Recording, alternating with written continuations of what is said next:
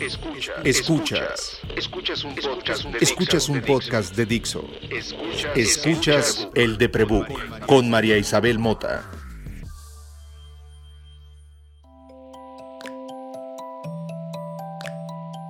Hola, soy María. He perseguido la calma desde que nací. Me la encontré de tope hace unos cuatro años en una crisis. Nunca había podido meditar, nunca idea. Y me parió una mujer muy, muy hippie que empezó a estudiar meditación como parte de sus estudios de religiones comparadas. O sea, y nací en 1976, o sea, la gente cantaba The Age of Aquarium a la menor provocación. Y, no, nunca pude meditar. Sin embargo, vivo también hace ya casi cuatro años en medicina y estoy diagnosticada con un par de diagnósticos complejos que si usted ha escuchado este podcast antes, ya se lo sabe casi de memoria igual. La meditación es algo que recomienda todo el mundo a la menor provocación. Es como el crossfit de, la salud mental, es como el ser vegano de la espiritualidad. Si no lo presumes, además, no pasa. En el camino por esto de vivir, un día me topé con un libro en mi esquina, se llama La vida minimal. La escribió Pedro Campos. Yo soy esa escritora que juzga al autor por sus portadas. No me importa si eso es validoso. Y creo que quien tiene la visión de escribir y pensar en el packaging debe ser un autor interesante. Eh, me eché el libro en dos días. Soy lenta leyendo. Y el libro es una chulada. Visual y narrativamente. Narrativamente también es visual. Luego pasó, no sé por qué cosas destino, no me acuerdo bien, pero un buen día Pedro Campos estaba en mi WhatsApp y estábamos organizando que diera un taller en el que fuera mi salón de clases Y me tocó mm, conocer a Pedro, verlo en un exponer sobre su libro en la librería Porrúa del Bosque Chapultepec y estar con sus lectores y con la gente que se interesa en su trabajo una muy buena tarde junto con su editora. Conocí mucha gente que se involucró en el trabajo de escribir y diseñar un libro como La vida mínima. Tarea que de mínima no tiene nada. Después lo vi dar un taller donde toda su gente salió a meditar al sol en una silla, en un rooftop, en La Juárez. Todo es no, todo sí. Caminamos un rato por La Juárez, platicamos sobre qué significa vivir con una discapacidad. La suya es la mía, la suya es fisiológica y la mía es psiquiátrica. Y entonces, un buen día, a Pedro se le ocurrió escribir otro libro. Y ese otro libro, que si yo me hubiera logrado, no me hubiera chingado la rodilla cósmica, estaría catalogado en la sección de poesía, se llama Minúsculas Cosas de Paz, que te puedes ejecutar si eres muy goloso en 45 minutos, recomiendo que no lo hagas, procura guardarte algo de felicidad sorpresiva de vez en cuando. Tanto la vida minimal como minúsculas gotas de paz iban permanentemente a 30 centímetros de mí. Algo que no creo que Pedro celebrara mucho, dado que su misión de vida es enseñarnos cómo perder, creo, cómo ir dejándonos. En estos tiempos de pandemia, la meditación es una de las herramientas gratuitas y a la mano. Cualquier persona puede tener. Por fortuna, Pedro Campos tiene muchos espacios donde promover su trabajo y lo hace con la misma elegancia y la misma prudencia que lo hizo Pero como yo soy una atascada en comparación con lo que él propone, pues lo traje, por supuesto. Y lo traje para que platiquemos sobre qué es la meditación y sobre las muchas cosas que pueden unir a dos personas que aparentan cosas muy diferentes desde lo que podría parecer lo mismo. Hola Pedro, ¿cómo estás? Hola María, muy bien. Muy contento de estar escuchando tu introducción. es muy bonito tenerte acá. Me hace mucha ilusión. Hasta duele un poco la cabeza. Eso me pasa cuando me, pongo feliz. Pedro, ¿puedes contarle a la gente quién eres? Sí, bueno, digamos que la forma más rápida y más fácil es a través de las etiquetas, ¿no? Y las etiquetas con las que me podría identificar en este momento, pues serían facilitador de meditación, mindfulness, y escritor también. siempre me ha dado miedo nombrarme escritor porque creo que mis textos entran dentro de una categoría que podría ser muy rechazada por las personas eh, cercanas al mundo de la literatura, ¿no? Pero pues escribo y comparto las cosas que escribo, entonces me podrían nombrar así y eso. Y no solo facilitador de meditación, sino alguien que pues tiene su propia práctica, ¿no? O sea, alguien que se dedica parte de su vida a, a la autoobservación, a la meditación y pues también aprender de estas cosas para poderlas compartir. Y más allá de las, de las etiquetas, pues alguien muy interesado en la parte de la creatividad, del autoconocimiento, de vivir de una manera sencilla, ligera, generosa y amable. ¿Cómo pasó que llegaste a ser esta persona? ¿Cómo construiste esta persona que eres hoy? Pues es una pregunta muy interesante porque a veces uno podría pensar que es uno mismo quien se construye, ¿no? Es como yo me construí y realmente pues no sé si yo construí a esa persona, podríamos decir que es, alguien, o sea, esto que soy pues es algo que ha dado por un montón de causas y condiciones, ¿no? Desde la familia en la que nací hasta los amigos que me fueron influenciando, hasta las cosas que me fueron interesando, que me fui topando en el camino, hasta que toda esa maraña de cosas pues construyen a esto que pues si, si estamos usando el ejemplo de construcción, pues es un edificio que está cambiando todo el tiempo, ¿no? O sea, no es un edificio final, entonces es un edificio que se está construyendo y derrumbando y moviendo el lugar. Es una casa móvil. Exacto. vivimos todos un poco en arquitectura de Inception. Pensando en, ser escritor, ¿no? Que esa etiqueta que yo tampoco me atrevo a colgarme y en donde comparto doblemente contigo, tal vez, ¿no? Creo que yo antes de, de ser copy que, o de ser marketer, que es de lo que me mantengo ahora, traté de ser escritora. Y no tenía, madre santa, no tenía ni 25 y ya tenía dos plaquetas publicadas y, tenía una columna en el periódico nacional. ¿Cómo permitieron eso, humanidad? ¿Quién lo permitió? No sabía yo ni la O por lo redondo. Eh, pero en términos legales lo soy, ¿no? En términos legales hay un ISBN pegado a mí. Y curiosamente traté de, de escribir primero lo que no podía. Traté de hacer un Rambo, solo porque él pudo escribir poesía trascendente a los 21, paz, como loca, ¿no? Y como gorro. En el camino de seguir explotando lo que sé hacer, que es usar las palabras, a veces es peor. Aprendí periodismo y aprendí publicidad. Me he mantenido un poco de hacer copy y sobre todo hacer planning. El camino para ti fue lo opuesto. Tú trabajabas en una agencia es una vida, em, vamos a decir, em, opuesta a lo minimal, pero no opulenta, em, y, lejana a la calma, pero muy promising. ¿Cómo pasó eso? Pues yo estudié mercadotecnia porque siempre, o sea, como te decía al principio, me interesaba la creatividad, el arte, todas esas cosas, ya sabes. Entonces, cuando estaba diciendo que estudiar, mi primera opción era estudiar artes visuales o pintura, o no me acuerdo que, cuál era la carrera que había visto en aquel entonces. Después me dijeron, no, no, no, mejor estudia diseño gráfico, porque esa es algo similar a lo que quieres estudiar, pero tiene más campo laboral. Y después me dijeron, no, no, no, no estudies diseño gráfico, mejor estudia mercadotecnia, porque en mercadotecnia vas a aprender algo de diseño y vas a tener más oportunidades de trabajo, ¿no? Entonces estudié mercadotecnia, pero al final lo que a mí siempre me interesaba era la parte creativa de eso, por eso es que terminé en publicidad, que es pues una de las industrias donde más puedes, entre comillas, echar a volar tu imaginación, ¿no? Entonces, pues desde que estaba en la carrera me interesaba la parte, digamos, de la creatividad publicitaria, empecé a trabajar en agencias y, así fue como llegué a un puesto de copy o redactor creativo, que yo no sabía que existía, yo solo quería hacer anuncios que salieran en, las revistas de, ¿no? de Creative Review. Entonces, ya después empecé a escribir porque sabía que se tenía, o sea, era necesario escribir para hacer, pues, publicidad. Y así me, me, dediqué a eso y yo creo que, como dices, fue un poco al revés, porque yo empecé escribiendo copies y después empecé a escribir acerca de otras cosas que, ojo, antes de ser copy era bloguero, era blogger. O sea, yo era de la época del blogger cuando empezó como el, bueno, no sé si era la primera ola, pero la ola de 2003, 2005, 2006, mi blog. El, blogging es como el feminismo. Tiene un montón de etapas, todas conviven al mismo tiempo, todas creen que son la primera, todas creen que sí es un poco así.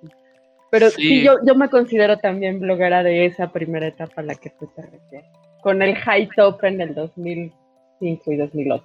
Sí, exacto. Entonces, pues, digamos que ya escribí ahí en mi blog de telepedro.blogspot.com y escribía de otras cosas. Entonces sí tenía, digamos, cierto antecedente de escribir, pero creo que el escribir como copy sí ha influenciado la forma en la que escribo hoy, ¿no? De las cosas que escribo, porque siempre me la paso eliminando palabras y buscando formas como más concisas de expresar algunas cosas que quiero comunicar. Entonces eso hace que mis textos sean como cortos. La economía de las palabras es sí. El efecto de copy, ¿no? Que no puedes ir a un restaurante sin buscar faltas ortográficas en el menú. Eh, la cantidad de repeticiones, la cacofonía te molesta. Si hay viudas en un renglón, eh, tenemos, tenemos dices. Y si bien creo cualquier persona que se enamora de las palabras aspira a ser poeta, eh, quien ejerce la tarea de escoger conscientemente cada palabra que pone una delante de la otra, sabe que cualquier ejercicio de ese oficio es brutalmente complicado. Poesía o copy, el, el outcome podrá ser otro pero navegar entre las palabras que son esas herramientas también exactas, pero al mismo tiempo tan vastas, requiere una destreza y una agilidad mental que necesita ser entrenada. No sé si a ti en este ejercicio de ser copy y de ir y venir del escritor lírico que ahora eres, ¿no? nadie podría abrir minúsculas gotas de paz y encontrar un copy, pero quien está entrenado en publicidad o en marketing sabrá dónde está y sabrá buscarlo. Y quienes además seguimos dedicándonos a esto, tú porque saliste de, las, de la mafia, pero quienes seguimos en la mafia podemos ver tu trabajo al mantener tus espacios digitales, podemos ver dónde está la, poesía del ejercicio y, y, la poesía por sí misma. En el trabajo de encontrar esas palabras y de ir cambiando de oficio a oficios antes de empezar esta grabación, te decía yo que cómo se hace para construir una carrera de perder tanto en marketing y publicidad, creo, habitamos muchísimas personas que difícilmente, en casos muy excepcionales, estudiaron aquello que ejercen. E incluso aquellos que estudiaron lo que ejercen necesitan unos complementos muy amplios en otras áreas para no sentirse tan asfixiados por el trajín de la carrera. Cuando digo que construiste una carrera basado en perder otras, es cómo va uno de ser, de la inquietud de ser un artista visual a hacer copy, a ser editor, porque eso eres ahora, ¿no? O sea, tú editas tus propios libros, editas tus propios espacios, editas tu propia música, eh, editas tu propio podcast, eres creador de contenido, eh, ¿sabes? Para ser muy mínimo eres muy vasto, pero ¿cómo se hace esa? Quisiera que la gente sintiera menos miedo de no tener una sola etiqueta, ¿sabes? Tienes razón. Bueno, a mí siempre cuando me hacen preguntas que tienen que ver con la parte de, mi trabajo y de dejar una carrera para construir otra, siempre me gusta aclarar que como base y como respaldo siempre tuve una posición de privilegio, ¿no? O sea, no cualquier persona puede tomar el riesgo de perder cosas para encontrar algo más, ¿no? O sea, en mi caso tuve la posibilidad de arriesgarme porque pues tenía una red de apoyo, familia, amigos que me podrían apoyar en caso de que las cosas salieran mal y un, montón de condiciones que tampoco vamos a hablar de, temas así de privilegios y de todo eso, pero hay un montón de condiciones que favorecían o hacían menos arriesgado mi riesgo, ¿no? Entonces, pues siempre me gusta aclarar eso, que fue más fácil arriesgarme a mí por ciertas condiciones, ¿no? Que eso no significa que no me podía dar miedo, ¿no? O que haya personas que quizás que les cueste trabajo tomar estos, estos saltos. Y pues creo que para mí fue confiar un poco en, no sé la verdad que fue, estoy inventando. Creo que realmente fue una especie de urgencia. Mm. Fue, más, fue más una especie de corazonada, urgencia, impulso. Sí, no fue tan planeado. O sea, hice una planeación mínima para empezar a hacer ese lapso, ese, ese, salto, mejor dicho, pero fue más una corazonada. Y creo que, como dices, sí me respaldan también, mm, vamos a decirlo así, mi multitalento, ¿no? Que a veces el multitalento o el la multipasión o como se le quiera llamar, puede jugarnos en contra porque queremos hacer muchas cosas y no podemos darle orden a todo lo que queremos hacer. Pero en mi caso creo que hasta el momento he sabido como incorporar bien todos esos intereses y talentos. Es más fácil, más rápido, más barato hacer muchas de las cosas que hago si yo mismo las puedo hacer. Entonces creo que eso también contribuyó a, ese, a ese proceso en mi, en mi carrera. Sé que dijiste que no hablamos del privilegio, pero pues le acabas de tocar los cuernos al toro. y porque creo que hablar de privilegio es una, es una tarea que hemos hecho incómoda y dolorosa. las palabras que incomodan son las que más me interesan, porque no porque les quiera quitar la incomodidad, sino porque les quiero quitar el miedo que le tenemos a lo incómodo, porque lo incómodo lo tenemos asegurado, ¿no? Y pues entre más le atores a aquello que tienes asegurado y le tienes miedo, flojito y cooperando con la vida.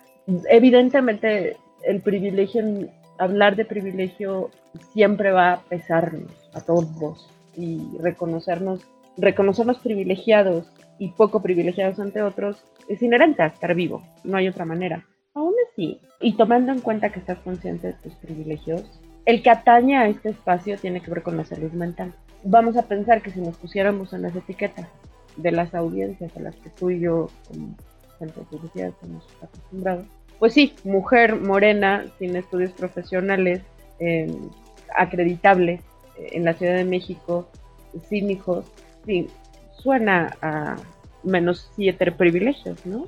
Y hombre blanco con estudios suena a muchimil privilegios. Y entonces, ¿cómo empezamos a hacer ese contexto en donde a ti te cuesta todavía ser escritor con dos libros publicados en la actualidad con éxito comercial? Y a mí me cuesta llamarme escritora con dos libros publicados cuando hacer libros y paquetes era un sueño.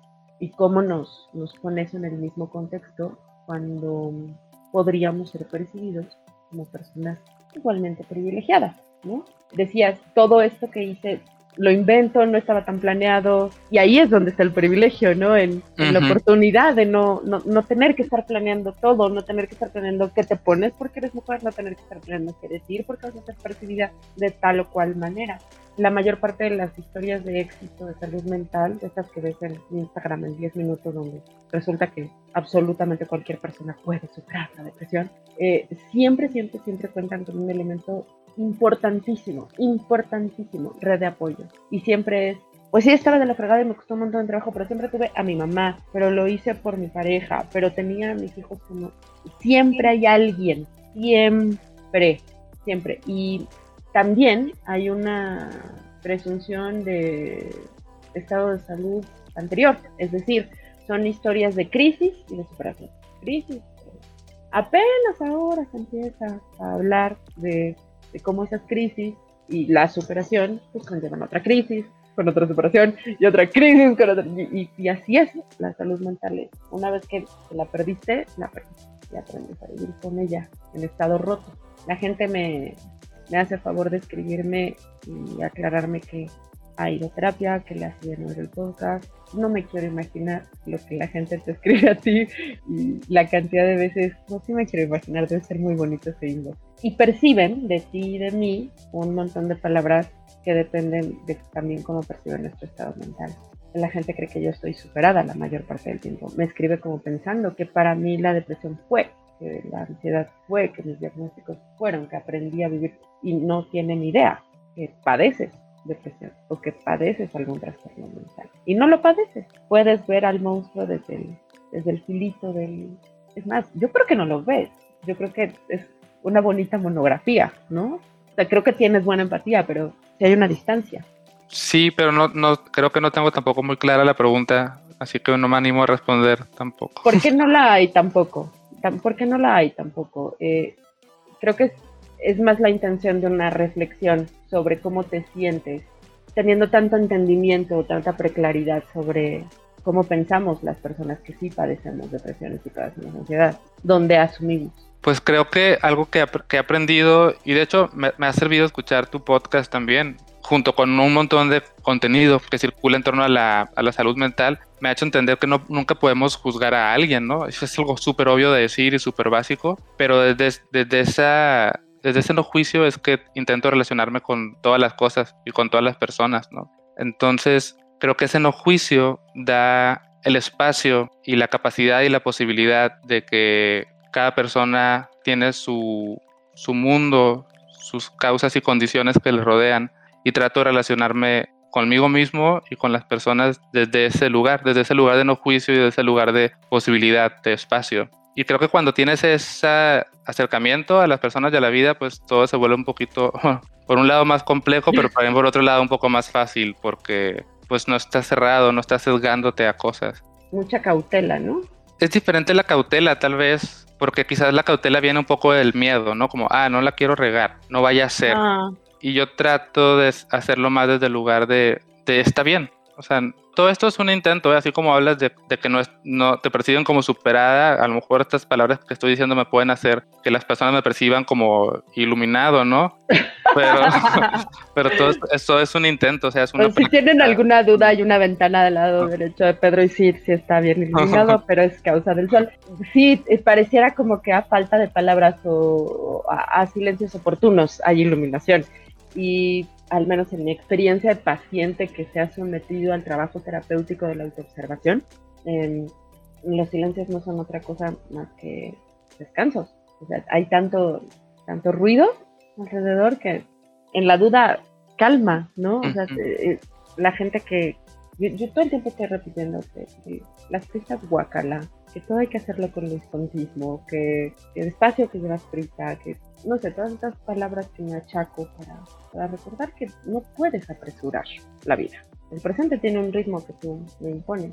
Y pensando en, en, en esta capacidad de percepción de iluminado que, que puedes recibir, ¿no? Por, por, ser quien eres o por presentarte como eres, o sí, uno no tiene control sobre lo que la, la gente decide que eres a través de las redes sociales o a través de lo que leen.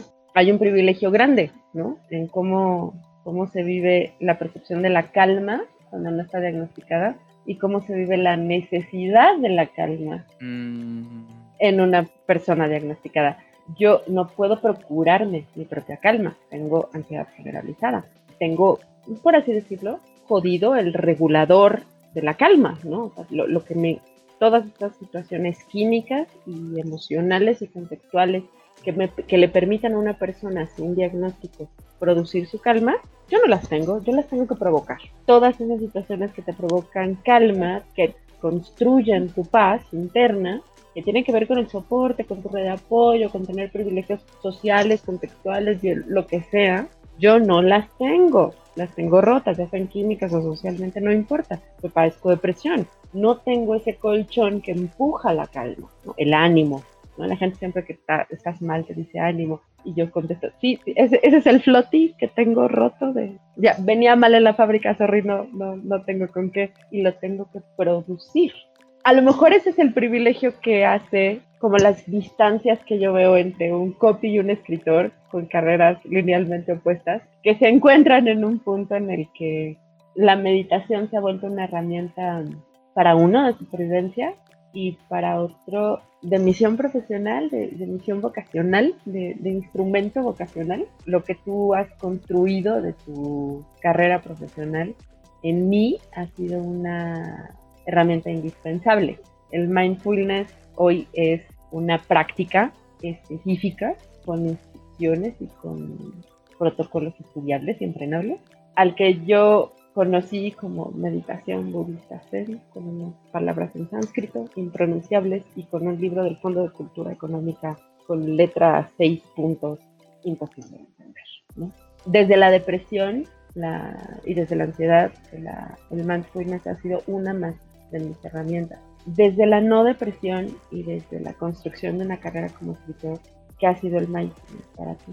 Es que para mí eh, la práctica mindfulness antes de ser una vocación o una carrera es también una herramienta de pues de supervivencia de alguna manera, no sé si, si es el mismo tipo de supervivencia del que tú hablas, pero es que creo que mientras uno más se conoce y más observa, más te das cuenta que también necesitas esas herramientas. O sea, por más privilegios que tengas o por más óptima que sea tu estado de salud mental, necesitas de esas herramientas. Entonces yo creo que ahí es donde quizás existe esta posible confusión o de alguien que busca la calma, pareciera que es alguien que, al quien le urge la calma porque tiene depresión o ansiedad, pero en mi caso yo busco la calma y no es que me urja, pero, pero sí me urge poquito. ¿no? Es como ir al baño, ¿sabes? O sea, uno Exacto. necesita su dosis de calma todos los días. Sí, entonces, o sea, para mí, antes que ser todo eso, es, es una herramienta también, también la necesito y todas las personas lo necesitamos realmente. Lo único que sucede es que quizás solamente dos personas dos tipos de personas han llegado a la meditación, las personas a las que les surge y las personas que por alguna u otra razón se dieron cuenta de lo que necesitan. Y hay un 90% de la población que no se ha dado cuenta que la necesita, ¿no? Ay, no, Pedro, por favor, dime que tenemos un poco más de estadísticas. Ahora que la meditación ya la estudian en los laboratorios y te ponen electrodos por todos lados y se dan cuenta de que sí modifica patrones de pensamiento y ondas cerebrales, dime, por favor, que hay mejores estadísticas de consumo. O sea, que hay mucha más gente practicando. Escribiste en la vida minimal que yo sé que no se trata de mindfulness, pero está ahí. O sea, tú empezaste a hacer esta, este cambio en tu vida hace cuántos años? Hacia la una vida minimal o un minimalismo eh, fue en los 2014 y empecé a meditar formalmente y de manera regular en el 2016. Por favor, dime que en el 2020, seguimos en el 2021, en el 2021. Dime que has notado mucho más interés y más gente y más, porque si seguimos con el 90% de la población sin saber cómo respirar, Jesus Christ, entiendo por qué tenemos una pandemia. Sí, bueno, disculpa haber lanzado ese 90%, era un decir, ¿no? No conozco las estadísticas realmente, no sé si existan, en mucho menos, no creo que existan en México. No, seguro. Pero, pero claro, el interés se ha aumentado, es notable eso creo que sí, la pandemia ha despertado como más interés en el tema de salud mental. La salud mental también, vamos a decirlo, no sé si es una buena forma de decirlo que está de moda, pero está teniendo más reflectores cada vez porque es necesario. Entonces yo creo que sí ha aumentado, pero pues no podría decirte estadística. Yo, yo, creo que si viéramos tus números, sí, pero, o sea, tus números de, de, de engagement y de conversión, pero estoy segura de que por lo menos en el último año hemos aumentado el consumo platicando con algunas personas antes de grabación, les decía que meditan, meditan. Y la mayor parte de la gente cuando hablo de meditación dice es que me aburre, es que me duermo. Otras personas me dicen que lo han intentado, pero que les desespera. Yo me acuerdo mucho cómo era antes. Y creo que la primera vez habré sido yo adolescente, tal vez, cuando alguna terapeuta y en el consultorio me dijo vamos a meditar y trató de hacerme concentrarme en mi respiración. Yo creo que yo aprendí a sentirme tranquila, estando despierta con los ojos cerrados, más allá de mis 30. Me tomó mucho trabajo sentirme cómoda y no estar vigilante.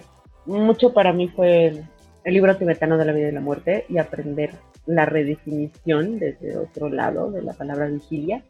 Pero me costó mucho trabajo sentirme cómoda en mi propio cuerpo y mantenerme quieta incluso. Headspace me, me hizo conversa hace cuatro años con la explicación de esta de jamás he oído a alguien en Headspace decir consumen en blanco. Al contrario, que venga, que venga, que venga, que venga. Otro más, otro más, otra idea más, ándale, otra más, otra más. Y órale, a respirar, como hacer cardio para mí ahora con la cabeza. Supongo es una imagen bastante lógica para alguien que está de generalizada, que como bien definiste es la urgencia de tener calma, ¿no? También supongo que han ayudado tener otra clase de química cerebral, que estuvo muchos años con medicamento, estuvo 14, 15 años con medicamento y estoy sin medicamento hace tres años y medio. Y si hay otra percepción del mundo, mis sentidos sí están como calificados de esta manera. Y aún así me cuesta mucho trabajo explicarle a la gente de manera asequible qué carajos es meditar porque para mí es tan simple como escucha todas las ideas y ruidos que piensan todos, no ignores ninguno. Como dices que haces multitasking en el celular, ándale así, pero con tus ideas. Y al mismo tiempo, cuenta cuatro tiempos para inhalar, cuatro tiempos para detenerte y cuatro tiempos. Y hasta que encuentres cómo. Pero por supuesto, ese es mi ritmo, ¿no? Esa es mi forma de, de hacer pausa del movimiento para las tres o cuatro personas que tienen los mismos diagnósticos que yo y con quienes yo hablo, no que mis diagnósticos sean tan raros, pero también lo son, eh, les funciona, pero no es así para todo el mundo. Y aunque tienes como 40.823 contenidos al respecto de cómo meditar, y la gente puede ir a tu Patreon y tomar talleres contigo sobre cómo meditar, me gustaría que les explicáramos qué chingados es meditar, porque esta idea del, del, del tapete y de tienes que así, eh, no es nada, es complicada. Mm. Y es una herramienta tan a la mano que me parece absurdo. Sí, bueno, el tema, o sea, el tema de la meditación realmente es complejo y hay muchos puntos que tocar como para poder decir que expliqué todo lo que había que explicar, pero claro que también es fácil, bueno, o es posible, mejor dicho, ponerlo en palabras sencillas, sobre todo para dejar muy claro qué es, ¿no? Me parece que también es buena idea el decir que no es, que también es, una forma de ir rompiendo mitos. una cosa que a mí me gusta mucho decir es que no es una técnica de relajación. Existen ejercicios de meditación que sí tienen la función de ayudarte a que te sientas relajada en ese momento. Pero la meditación mindfulness o la meditación que tiene su origen en tradiciones budistas, el objetivo no es que te relajes. Eso puede ser una consecuencia. De, ah, mira, pues resulta que pasaron 10, 15 minutos y me siento muy relajada, pero ese no es el objetivo. Entonces, cuando entendemos esto, es mucho más fácil acercarnos a la práctica, porque lo más probable es que si tú te acercas a la práctica diciendo, ah, me voy a meditar porque necesito relajarme, no te vas a relajar y vas a decir, esto no me funciona, o esto no es para mí, o esto no sirve, no sirve es basura. Realmente la meditación no es una técnica de relajación, es un ejercicio en el cual aprendemos a familiarizarnos con nosotros mismos. Nos aprendemos a familiarizarnos con nuestra mente, con nuestros pensamientos, con nuestras emociones, con nuestro cuerpo, con nuestra respiración. Nos familiarizamos con la quietud. Y este familiarizarse, pues cuesta trabajo en un principio, ¿no? Es cuando conoces a una nueva persona, no le puedes decirlo luego mi mejor amigo, ¿no? Al principio hay algunas cosas que no vas a entender de esa persona, o vas a ver cosas que te van a caer mal de esa persona, pero mientras te familiarizas con ella, la vas conociendo hasta que puedes estar en silencio con esa persona, ¿no? Esas personas con las que puedes tener silencios incómodos y que dejan de ser incómodos son las mejores personas. Una clonadora, por favor. El silencio cómodo y el incómodo es lo más bonito de compartir, creo. Entonces imagínate que aprendes a disfrutar los silencios con esa persona que en el, en el fondo eres tú, ¿no? Es tu mente, tus pensamientos, tus emociones. Y lo lo que hacemos en la práctica es sentarnos a familiarizarnos con eso. Y al principio es difícil, entonces, como tú bien dices, no es dejar la mente en blanco, es darnos cuenta de que, oh, mira, la mente piensa y piensa y piensa, pero puedo también entrenar mi capacidad de no enredarme con esos pensamientos. Voy eh, a, compartirte una analogía que justamente estaba pensando hoy, porque la iba a grabar para mi podcast, pero digamos que aquí la voy a compartir primero. Es como si nuestra mente fuera un empleado que trabaja para nosotros, pero es un workaholic, ¿no? Que se la pasa mandándonos mails ese empleado se la pasa mandando mails todo el tiempo, no deja mandar mails porque no puede dejar de trabajar. Entonces te manda mail de todo, te manda mail de lo que tienes que hacer, de lo que ya pasó, te manda mail de los posibles escenarios de las personas que están hablando mal de ti, todos, todos, pero no deja mandar mails. Entonces lo que tú haces con la práctica es aprender a no abrir esos mails. a que dices, bueno, leo el asunto del mail, yo no puedo controlar que mi empleado workaholic me mande mails, pero sí puedo decir, no voy a abrir ese mail o no le voy a dar reply. Lo que nosotros normalmente hacemos es que abrimos todos los mails que nos manda la mente y a todos les damos reply y ahí estamos enrolados en eso, ¿no? Entonces te sientas a respirar y dices, bueno, es solo un mail, no lo tengo que abrir, no lo tengo que abrir, no lo tengo que abrir. Y cada vez se vuelve más fácil, ¿no? Como no enredarte ahí un poco como, eh, ¿cómo se llama este efecto? La, memoria semántica. perdón, es otra palabra. Cuando empiezas a repetir la misma palabra una vez, una vez, una vez, una vez. Y a la vez 30 ya perdió su significado, ¿no? Pero sí, tienes razón. Eh, la mente es, la epítoma de la existencia. La mente es el, el báculo de, de la productividad, es el empleado del año desde que se inventó la existencia, o sea, American Express, el centurión probablemente, el centurión de American Express es la expresión completa de la vida. Cada segundo le está diciendo su corazón que lata, cada segundo le está diciendo su sangre que siga bombeando a tu de cómo va. Y en medio de todo eso está el desgaste que lleva tu cuerpo y cómo ha mandado señales para tener un determinado dolor. Y a lo mejor tienes un cable chueco como tengo yo, y a lo mejor el trauma te hizo otro cable chueco. Y cada vez que está pasando la mente por ahí un mensaje está roto. Y no nada más nadie está viendo el mail. Nadie está teniendo la habilidad de ignorarlo, de activamente ignorarlo. ¿Por qué es eso? Tienes razón, no es relajarse, no es cautela, es precaución, es prevención, es, prudencia. Es cautela, es prudencia, es con prudencia decir, alguien otro mail Ay, Ay, mi, mi ritmo es race against the machine. Mi mente consigue estar en paz mientras oye race against the machine. O merengue, cualquiera de las dos. Y creo que sí es un ejercicio ocupar las palabras necesarias y contundentes en su emoción para darle ritmo. Y eso es lo que terminas por aprender cuando escuchas tu respiración. ¿Es lo correcto? ¿Va por ahí? Exacto. Y como te digo, hay más cosas que suceden en la práctica. También es simplemente sentir, ¿no? Es sentir desde las sensaciones físicas, sentir tu cuerpo. A veces ni siquiera te das el tiempo de... Y, con sentir no significa que lo tienes que estar tocando con las manos para sentirlo. Simplemente ser consciente de que hay un cuerpo ahí. Y ese es otro ejercicio de otro episodio con otra persona. Y bueno, y algo que también pasa, si seguimos un poquito con la analogía de este empleado workaholic que manda mails, es que también con el tiempo puedes capacitar a esta mente, puedes entrenarla y llegar al punto en el que la quieres tanto y le das tanto amor que te empieza a mandar mails más bonitos. A lo mejor ya no se da cuenta que no es necesario mandarte puros mails horribles y demás. De vez en cuando te manda un mail que dice, ya viste el cielo, qué bonito está, ¿no? O qué buen día es, hoy puedes caminar. Qué bonito es día es hoy, si vas y necesitas bajarle al baño, hay agua. Entonces te empieza a mandar esos mails y bueno, son más bonitos de ver, pero eso se logra también con el paso del tiempo, ¿no? Entrenando y capacitando a que y abriéndote también a otras posibilidades en cuanto a ver la vida con una sabiduría, ¿no? Con amor, compasión, alegría, ecuanimidad.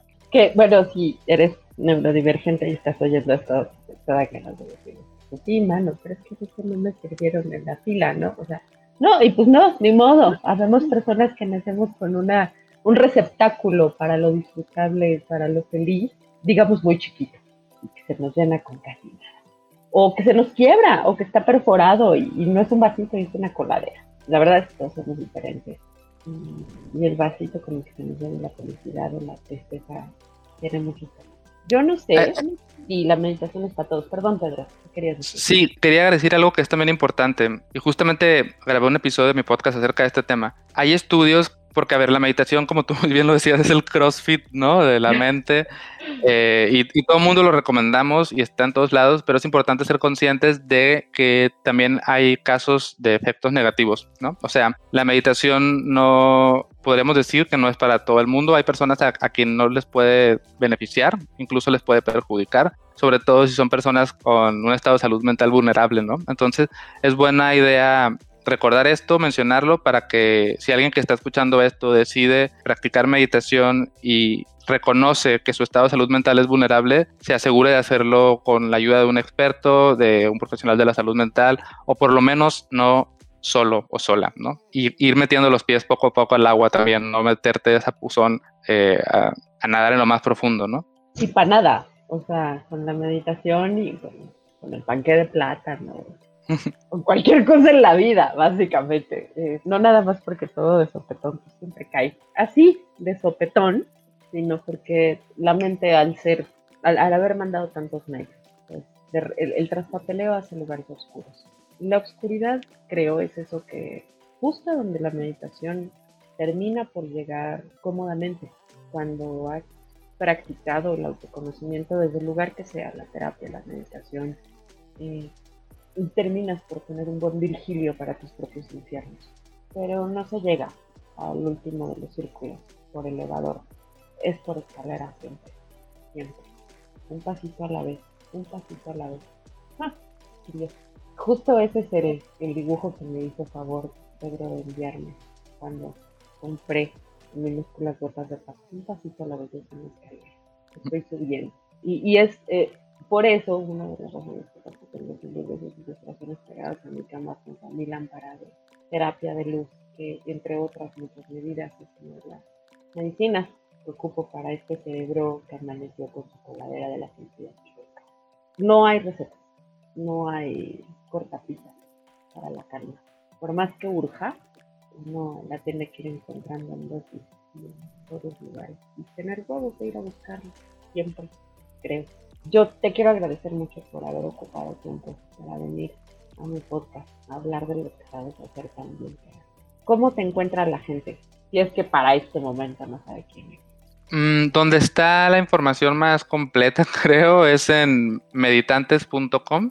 Es mi proyecto al que más le estoy dedicando tiempo y energía ahora. Entonces pueden empezar por ahí o si quieren ver la parte del libro de minúsculas gotas de paz y otras cosillas que hago, también está mi otra página que se llama queridopedro.com ambas muy lindas, porque bueno, él quería dedicarse a las artes visuales. Y, lo hace muy bien, lo hace muy bien. Yo te agradezco mucho que vinieras, Pedro. Y te agradezco mucho que le dediques tanto tiempo a trabajar tu calma y le enseñes a otros a provocarla. Gracias, me gusta que me digas eso porque a veces me siento culpable de dedicarle tanto tiempo a eso, pero creo que si no lo hiciera, pues no podría tener, ¿no? Como la experiencia personal para poderlo compartir o escribir o lo que haya que hacer. Y pues también me gusta mucho venir a tu podcast, o sea, me dio gusto porque es muy bonito cuando te invitan a podcasts que ya escuchabas, ¿no? O sea, cuando te, invitan de un podcast como que, ah, bueno, e, este podcast y nunca habías escuchado de él, siempre es también buena idea ir y es agradable y las pasas bien, pero cuando te invitan a un podcast que ya has escuchado previamente se siente doblemente mejor. Qué bonita época nos tocó vivir en donde las conversaciones tienen objetivos que pueden grabar y compartir, ¿no? Sí, sí, sí. Es, una, es un gran privilegio que nos ha dado la tecnología y la pandemia, porque podcast han habido desde hace décadas y mira, sí. hoy reexisten. Yo me siento muy igual eh, y, tengo mucho privilegio en convivir y tener tan en la mano a gente que hace tanto contenido a quien consumo y sentirme parte del discurso. Hace mucha comunidad. Muchas gracias por formar parte de la mía. Gracias. Eh, yo soy María Isabel Mota. Estoy muy apenada, estoy fangirleando porque soy muy fan del señor. Y este, me puedes encontrar en arroba María Isabel Mota en Twitter y puedes seguir todo lo que hago en el Deprebook en www.eldeprebuk.com y en arroba el en Instagram y en Twitter.